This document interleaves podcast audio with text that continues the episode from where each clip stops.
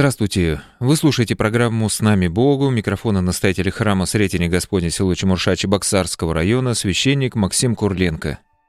Сегодня в программе мы поговорим о снах.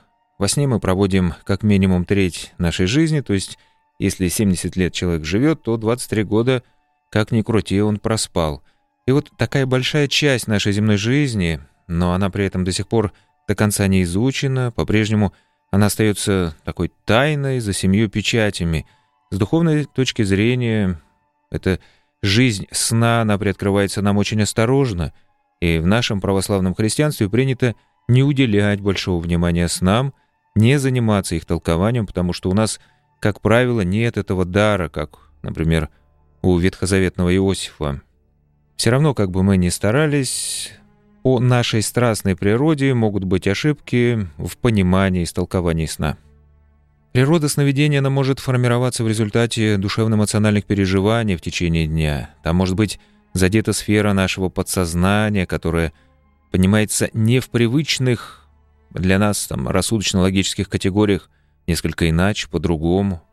В Библии мы находим много мест, где Господь во сне открывает людям то, что от них было скрыто за пределами обычных способностей человека. Во сне Господь говорит Аврааму и языческому царю Авимелеху. Видение от Господа во сне получает патриарх Иаков. Посредством сна Бог вразумляет Лавана. Вещий сон видит в юности будущий патриарх Иосиф.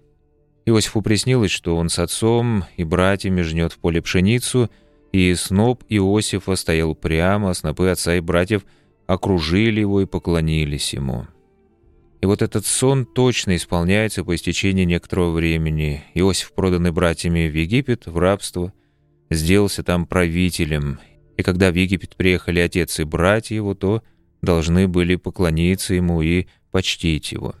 Точно так же сбылся пророческий сон фараона, если бы он не обратил внимания на приснившийся ему сон, растолкованный Иосифом, и не сделал бы больших запасов хлеба в урожайные годы, для годов неурожайных, то его страну и его ждал бы голод. Там же в книге «Бытия» мы читаем, как Иосиф толковал вещи и сны египетскому виночерпию, хлебодару, а затем и фараону. Третья книга царств. В Гаваоне явился Господь Соломону во сне ночью. Книга пророка Даниила. Пророк Даниил толковал вещи сон Навходоносора, вавилонского царя. Среди этих случаев есть примеры того, как Господь говорит во сне ясно, прямо. Есть примеры, когда человек получает откровение посредством видения, которое, как правило, нуждается в истолковании. Такие сны от Бога случались как с праведниками, так и с грешниками, с язычниками, царями, пророками, с простыми людьми, вне зависимости от их социального положения или там интеллектуального развития. В общем, если Богу будет угодно донести что-то через сновидение, Он донесет это. Он даст пророчество, откровение или сновидение, которое предостерегает человека или направляет на правильный путь, исправляет его жизнь, одного отдельно взятого человека или целого народа. И если Бог захочет, Он это сделает. Вот что сказано в самой древней по написанию книги Иова, 33 глава книги Иова. Бог говорит однажды, и если того не заметят, другой раз во сне, в ночном видении, когда сон находит на людей во время дремоты на ложе. Тогда он открывает у человека ухо и запечатлевает свое наставление, чтобы отвести человека от какого-либо предприятия или удалить от него гордость, чтобы отвести душу его от пропасти и жизнь его от поражения мечом. Блажен муж и жене на совет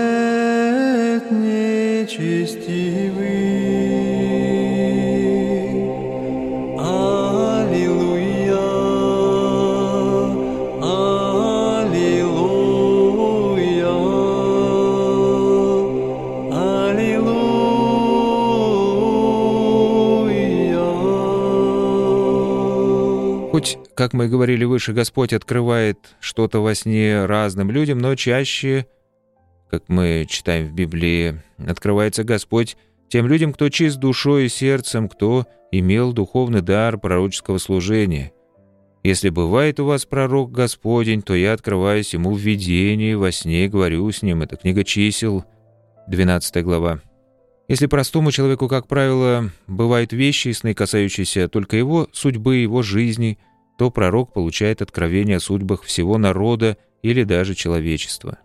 В Новом Завете мы видим, что Господь продолжает вразумлять людей через сновидение. Дважды во сне является ангел Иосифу, извещая ему волю Божию. Во сне были предупреждены волхвы, чтобы не возвращаться к Ироду. А жена Пилата видела страшный сон, когда муж ее вершил суд над Иисусом Христом, и тот сон был дан ей как знак праведности Иисуса Христа. Она в волнении бежит к Пилату и говорит, «Не делай ничего праведнику тому, потому что я ныне во сне много пострадала за него». Как нам относиться ко снам? С одной стороны, мы видим в Библии много мест, где Господь учит, предупреждает посредством сна, с другой стороны – Святые отцы сходятся во мнении, что к снам надо относиться очень осторожно. Если Господь что-то хочет довести до человека посредством сна, то это явление должно быть сообразно с нашей совестью, с основами нашей веры, не должно будить страсти, такие как гордость, тщеславие там и так далее. Как говорит Господь, мы должны судить по плодам их. И вот для развлечения нами того или иного сна мы должны смотреть, какие плоды остались после этого сновидения. Если в душе есть тревога, скорбь, отчаяние, уныние или там совершенный грех, который продолжает давить на нас таким прессом печали в течение дня. И вот этот сон явно не от Бога, душа не наполнена благодатью Духа. Если что-то от Бога, то в душе радость, вдохновение, укрепляется вера, мир в душе, покой или даже ликование.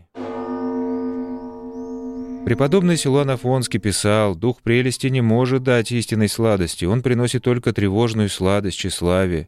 В нем нет ни смирения, ни мира, ни любви, а есть холодное безразличие и гордость». Итак, то, что от Бога всегда оставляет душе радость, наполненность, приподнятость, легкость, и даже по этим плодам мы можем кое-что понять о приснившемся нам сне. Если, например, ангел является нам во сне и говорит, что мы избраны для спасения мира, что таких душ, как моя, там несколько тысяч в мире, а то и две-три, и вот избраны вы, в таком притрезвом рассмотрении мы можем увидеть, что тут играют струны гордости, превозношения. Понятно, что такой сон от Бога не бывает. Бывает, враг действует более хитро, чтобы поймать нас в сети – Сны сбываются, может быть, человек принимает помысел, что у него особый дар. Потом может присниться сон, чтобы там отойти от веры или совершить какое-то преступление, оправдывает интересами человечества или волей Бога или ангела. В итоге душа отпадает от Бога. В древних потеряках из истории монахов такие примеры были. Допустим, Бог хочет открыть нам что-то через сон. И вот если человек с одного раза не понял, то Бог может несколько раз дать ему этот сон. Как это было, например, с девочкой Матроной, которой во сне явилась Богородица и указала место чудотворной казанской иконы. Этот сон повторялся трижды, как вы знаете. Лучше осторожность и совет с людьми более духовно опытными, чем необдуманное открытие души для ярких неизвестных переживаний. Свидетель Феофан Затворник наставляет. Вы спрашиваете, можно ли верить снам, Лучше не верить, потому что враг и наяву много пустяков навеют в голову, а во сне это ему еще удобнее. Если какие сны избываются, то по сбытии благодарите Господа за милость и за приятные и назидательные сны благодарите. От снов соблазнительных скорее очищайте по пробуждении душу свою память. Если нам приснился какой-то грязный, скверняющий сон, то не нужно держать его в душе, мусолить, переживать, бояться. Это врагу и надо. Сначала наше внимание, затем привязанность к этому видению, страх и слабость. А вдруг, дескать, что-то произойдет, то, что приснилось. И через эти придуманные образы, принятые образы, через сон, человек может истощать свои силы. Он может пригвоздить себя, принять мысль вины или, наоборот, там превозношений. Святитель Филарет Московский пишет – Сновидения различные, они могут происходить от различных состояний тела, особенно нервов. от сердца, мыслей, воображения, каковы сии наяву, и, наконец, от влияний духовного мира, чистых, смешанных и нечистых. Дабы определить достоинство сновидения, потребно много испытания. На основании высказывания отцов о снах мы можем сделать вывод, что сны бывают естественные, на которых влияние оказывает наше естество, затем от Бога и от темных сил бесов. Вряд ли сейчас кто-то ищет истолкование сна там в сонниках, как мне кажется, это дела давно минувших лет, но, может, есть такие. Но обращу все же ваше внимание на то, что заниматься этим категорически не надо. Это сродни гороскопам, где человек готов доверить свою волю, направление своей деятельности, каким-то готовым штампам, неизвестно кем придуманными. Всякое гадание по снам или наяву вводит нас в область, где бесы навязывают нам свою игру – это их поляна, их территория. Премудрый Сирах — это Ветхий Завет. Вот из книги Премудрого Сираха. Пустые и ложные надежды у человека безрассудного. И сонные грезы окрыляют глупых, как обнимающий тень или гонящийся за ветром, так верящий сновидением. Далее, поэсий Святогорец.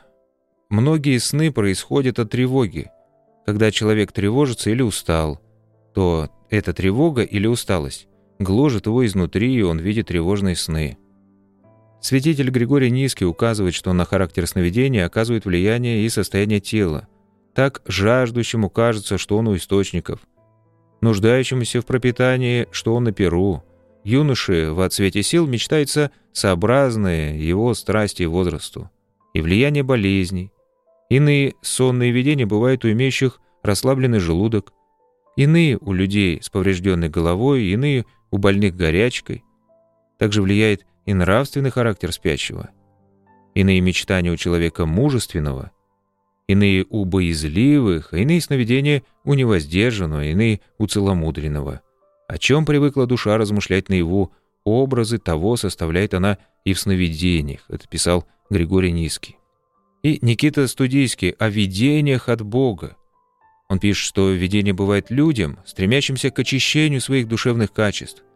Этим людям Господь посылает сны для того, чтобы через зримое сновидение они лучше постигали божественную волю, стремились к духовному восхождению.